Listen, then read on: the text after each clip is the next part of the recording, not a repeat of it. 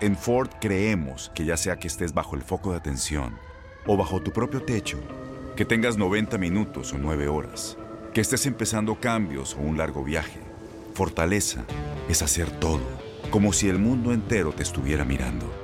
Presentamos la nueva Ford F150 2024. Fuerza así de inteligente solo puede ser F150. Construida con orgullo Ford. Fuerza Ford. Aloha mamá. ¿Dónde andas? Seguro de compras. Tengo mucho que contarte. Hawái es increíble. He estado de un lado a otro con mi unidad. Todos son súper talentosos. Ya reparamos otro helicóptero Blackhawk y oficialmente formamos nuestro equipo de fútbol. Para la próxima te cuento cómo voy con el surf y me cuentas qué te pareció el podcast que te compartí, ¿ok? Te quiero mucho. Be All You Can Be, visitando goarmy.com diagonal español. When something happens to your car, you might say,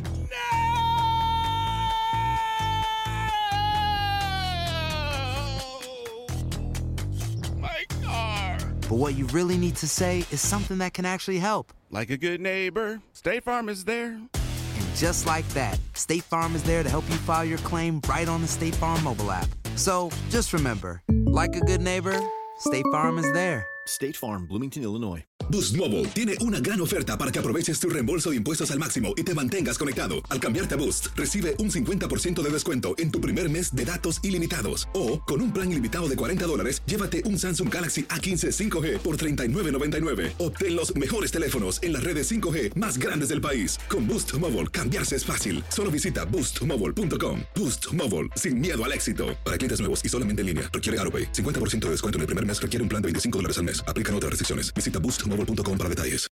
El siguiente podcast es una presentación exclusiva de Euforia On Demand. Como es natural, tengo que empezar el programa de hoy con la noticia del día, que acaba de salir por ahí cerca de las 11 de la mañana, en una conferencia de prensa.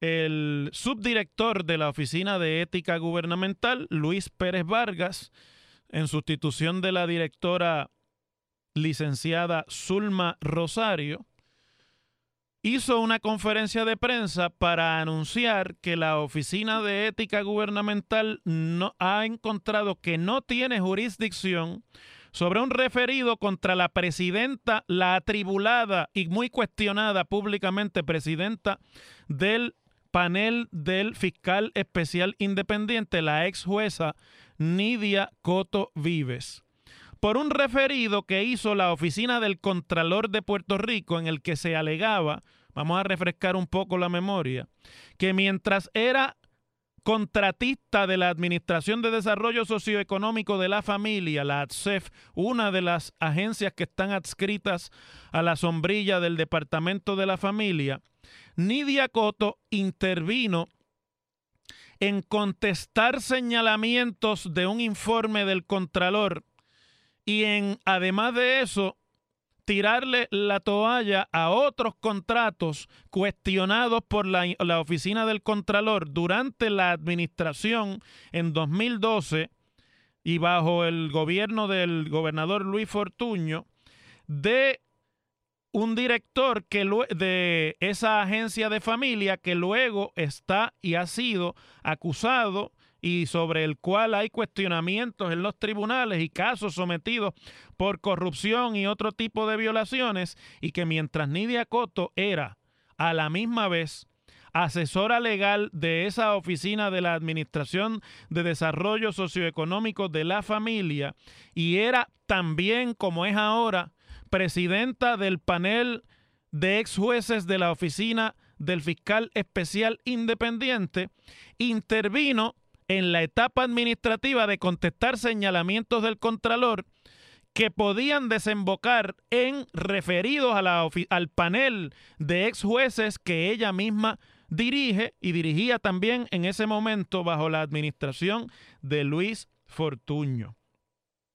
El referido lo hizo la Contralor de Puerto Rico en el año 2016 para que la Oficina de Ética Gubernamental, a la luz de la ley de ética, evaluara si había incurrido la licenciada Coto Vives en conflicto de interés porque está participando en la evaluación y en la recomendación de, para la contestación de señalamientos por parte de una oficina que como la del FEI tiene entre otras cosas la labor ministerial de descubrir y llevar a término cualquier encausamiento por corrupción en el gobierno de Puerto Rico. Me refiero a la oficina de la Contralor.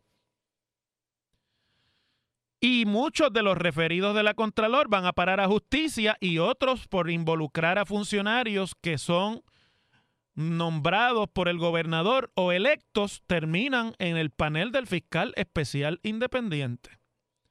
Entonces la Oficina de Ética Gubernamental lleva dos años sentada sobre ese referido ha salido a la luz información pública de que entre la presidenta del panel del fiscal especial independiente y la directora de la Oficina de Ética Gubernamental existe una relación prácticamente familiar, por lo menos así la consideran ellas dos, una relación de amistad, pero que ha llegado al plano casi de la familiaridad y de la intimidad familiar.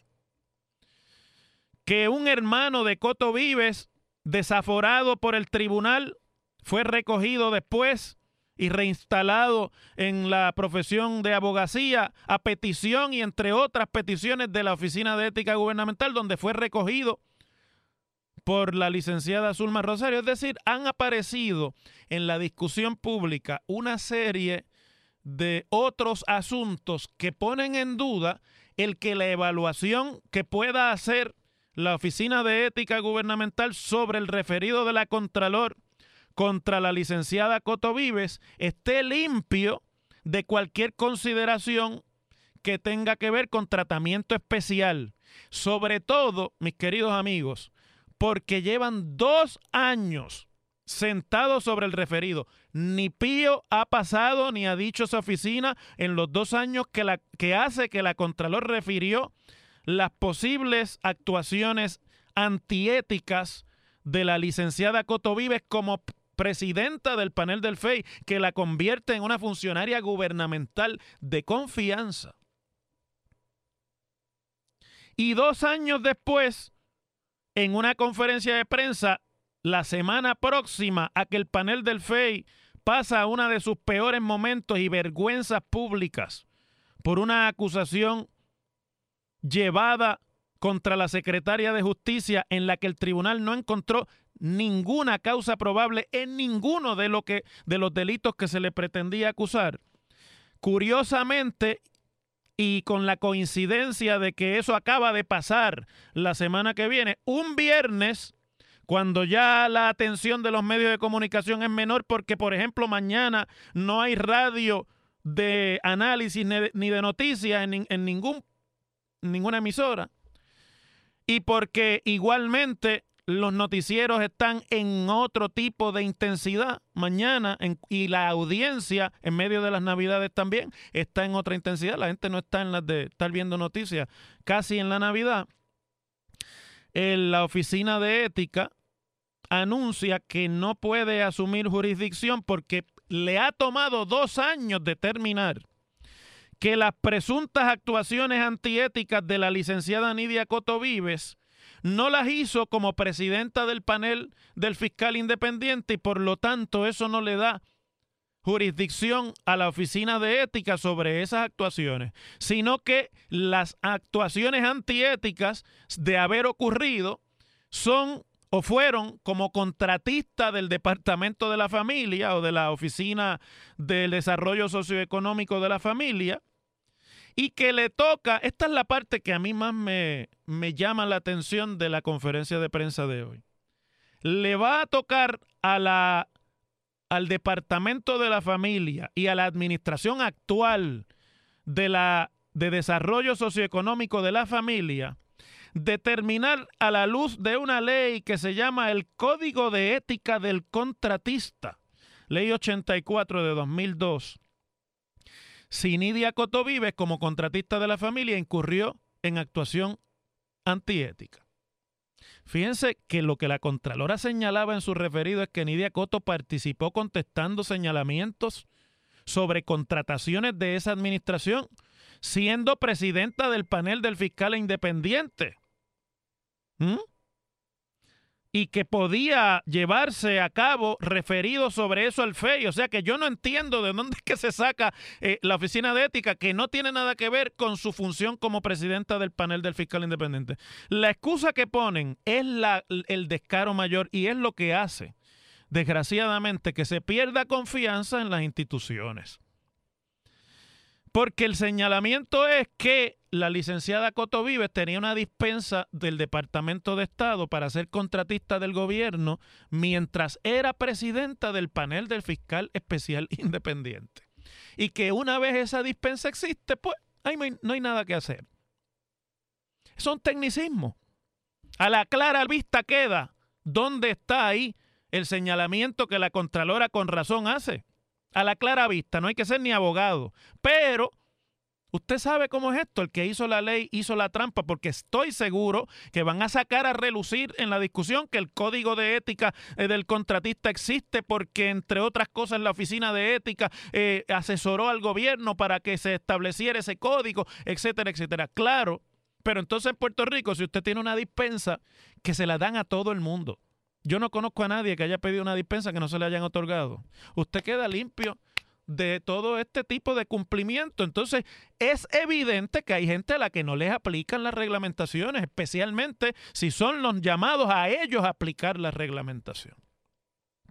Esto no es ninguna sorpresa y yo creo que lo único que era esperado, lo único que no era esperado es que esto sucediera tan rápido porque es evidente que sobre el señalamiento de la Contralor ahí no hicieron nada. Se le sentaron encima, no investigaron nada. Y dos años después, obligados a bombardino, como dicen en Mayagüez, Usted sabe que el bombardino era el instrumento que marcaba el tiempo en la danza y la danza es una es un ritmo acompasado de música y si usted no está dentro del compás que marca el bombardino, usted no puede tocar. Lo sacan de la orquesta porque suena fatal. Por eso es que es tan difícil ejecutar la danza. Pues aquí, obligados a Bombardino, la oficina de ética, dos semanas después, viernes por la tarde, saca y dice, aquí no hay jurisdicción, límpiate eso y sácalo para allá. Y entonces lo refieren para que sea familia la que determine si hubo violaciones al código de ética. Entonces, me imagino que habrá que referir y que si familia encuentra, vamos a ver si encuentra, pues tendrá que enviarlo a eh, justicia. Entonces dirán que justicia no la puede eh, juzgar porque acusaron a la secretaria. Es decir, que esto es la de pasarse la papa caliente. Mientras tanto eso está ocurriendo, hay un señalamiento mucho más grave en el sentido de que el ex fiscal especial independiente Pedro Oliver Cobas que además de ser fiscal especial independiente, fue fiscal del Departamento de Justicia por 30 años, dirigió las fiscalías de Mayagüez, de Guayama, de Humacao y de Ponce, ha dicho que la licenciada Nidia Cotovives, cuando presidía el panel del fiscal especial independiente en la administración de Luis Fortuño, le ordenó que radicara cargos contra el ex senador Carlos Díaz a quien se le imputaba ser cómplice del también ex senador Jorge de Castro Font, que ustedes saben que fue convicto por corrupción, por, cargos relacionados a venta ilícita de influencias. Y el fiscal Oliver Cobas entrevistó a los testigos, encontró que no había credibilidad y según la ley del FEI, la investigación preliminar que hace un fiscal especial es la recomendación que el FEI tiene que abordar y que la licenciada Coto, discutiendo sus hallazgos con el panel, le ordenó que radicara y que fuera el tribunal el que decidiera si había o no causa. En lo que evidentemente era una acción de tipo política, porque se trataba de un senador con el que había diferencias en esa misma administración. Así que es interesante que esto se queda en el tintero, que Nidia Coto dice que lo que pasa es que ella tenía dos fiscales diciéndole cosas distintas, pero el fiscal que estaba investigando el caso en cuestión le dice aquí no hay credibilidad ni hay evidencia y ella como quiere ordena la erradicación de los cargos, lo cual es un patrón parecido a lo que aparentemente ha sucedido con la acusación contra la secretaria de Justicia. Ah, pero no. Eso no es eso sí que no es antiético problema es que todo esto, lo único que abona es a que en el país la próxima vez que el FEI salga con un señalamiento, nadie le va a creer nada. Y la próxima vez que Ética culmine una investigación y salga con un señalamiento, pasan estas cosas. Así es como desgraciadamente se bate el cobre en la política puertorriqueña.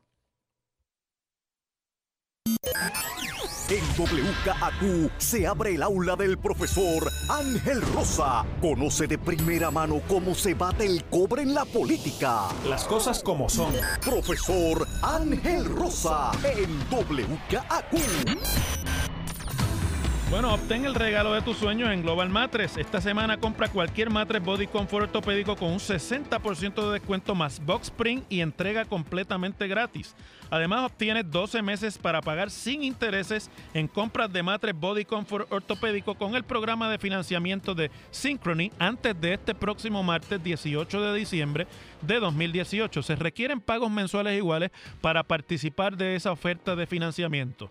La oferta es válida en todas las tiendas en Puerto Rico y también en las de Orlando, Florida, Kissimmee, Lake Mary y Sanford en la Florida. Y el teléfono de Global es el 837-9000, 837-9000 o en globalmatres.com. Restricciones aplican sujeto a aprobación de crédito si decides utilizar el programa de Synchrony Financial.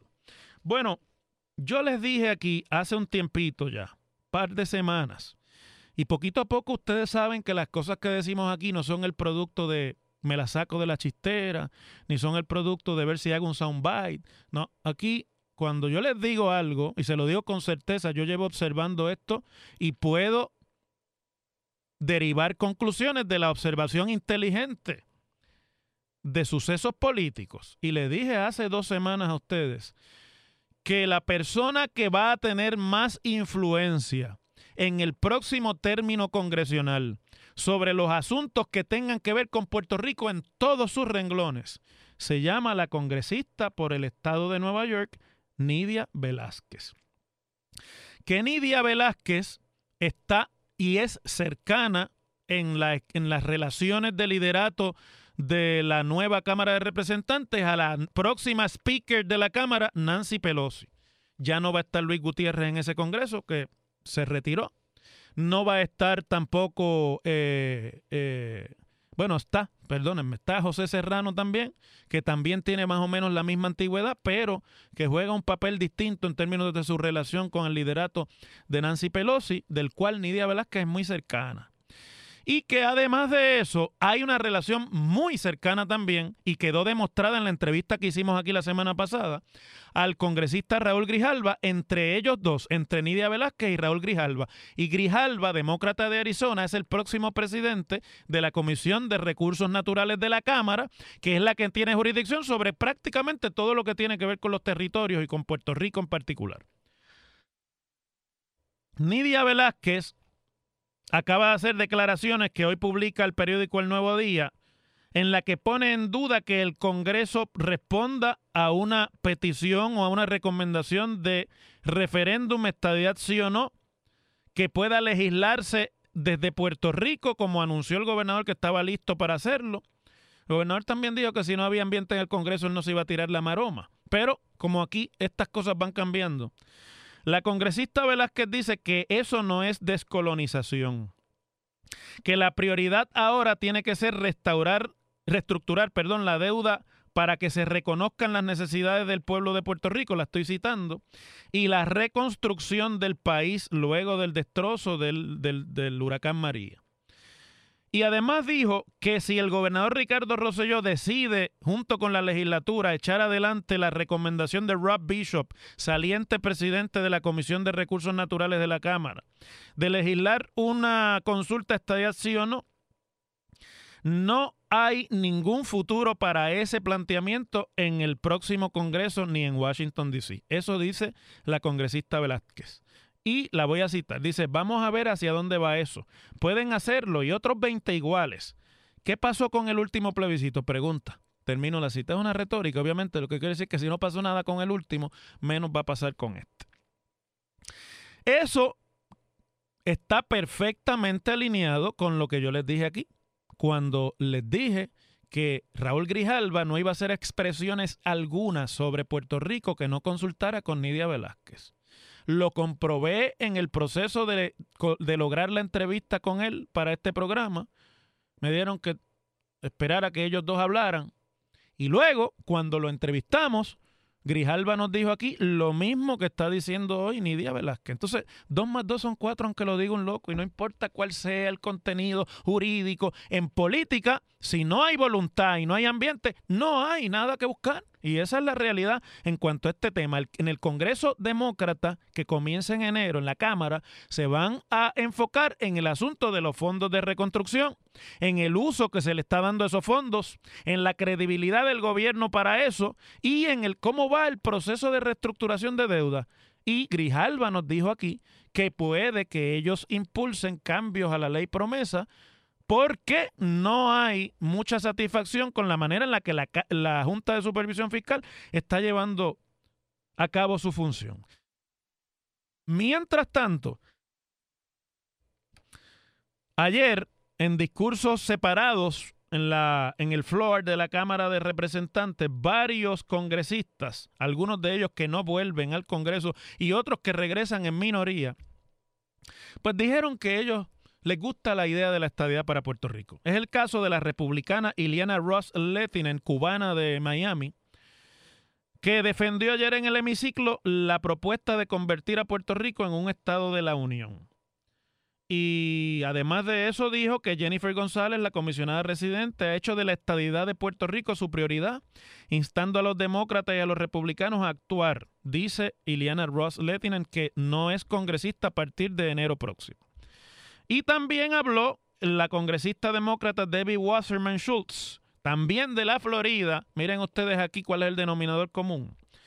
Que dijo ayer que, y que fue presidenta del Partido Demócrata en los Estados Unidos, dijo ayer que la desigualdad a la que se enfrenta la isla tiene consecuencias que quedaron muy claras tras la emergencia ocurrida a causa del huracán María.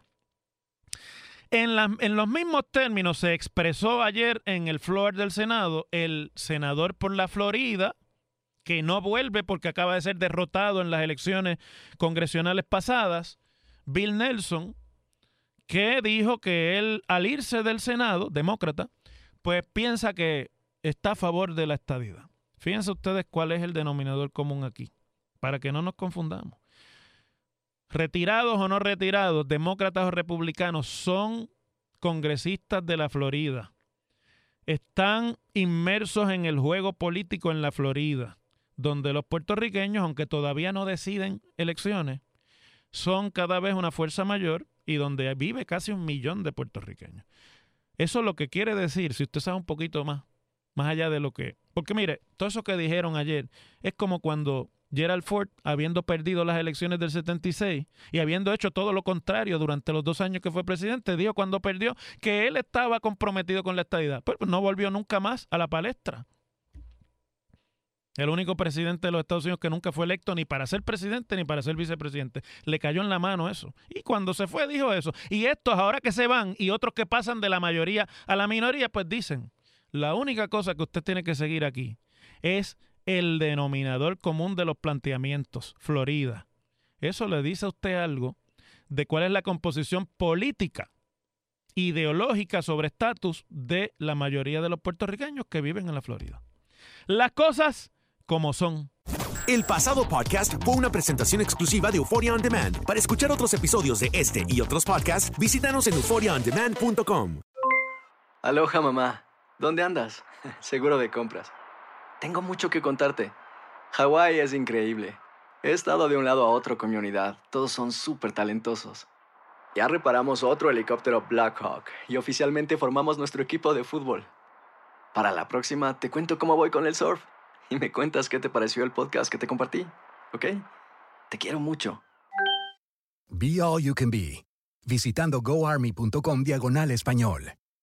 Boost Mobile tiene una gran oferta para que aproveches tu reembolso de impuestos al máximo y te mantengas conectado. Al cambiarte a Boost, recibe un 50% de descuento en tu primer mes de datos ilimitados. O, con un plan ilimitado de 40 dólares, llévate un Samsung Galaxy A15 5G por $39.99. Obtén los mejores teléfonos en las redes 5G más grandes del país. Con Boost Mobile, cambiarse es fácil. Solo visita boostmobile.com. Boost Mobile, sin miedo al éxito. Para clientes nuevos y solamente en línea, requiere AroPay. 50% de descuento en el primer mes requiere un plan de 25 dólares al mes. Aplican otras restricciones. Visita boostmobile.com detalles. Este abril te invitamos a nuestra feria virtual Univisión Contigo rumbo a la universidad. Conéctate virtualmente con representantes de colegios y universidades en la costa este, desde Nueva York a Florida. Aprende sobre ayuda financiera, becas y otros recursos para continuar tu educación. Regístrate para asistir y para la oportunidad de ganar una tableta. Te esperamos en Univisión Contigo rumbo a la universidad del 3 al 9 de abril. Regístrate ya en univision.com diagonal universidad. ¿Te preocupas por tu familia? Entonces, ¿por qué darles solo huevos ordinarios cuando pueden disfrutar de lo mejor? Eggland's Best, los únicos huevos con ese delicioso sabor fresco de granja, además de la mejor nutrición, como 6 veces más vitamina D, 10 veces más vitamina E y 25% menos de grasa saturada que los huevos regulares, además de muchos otros nutrientes importantes. Así que, dales los mejores huevos. Eggland's Best, mejor sabor, mejor nutrición, mejores huevos.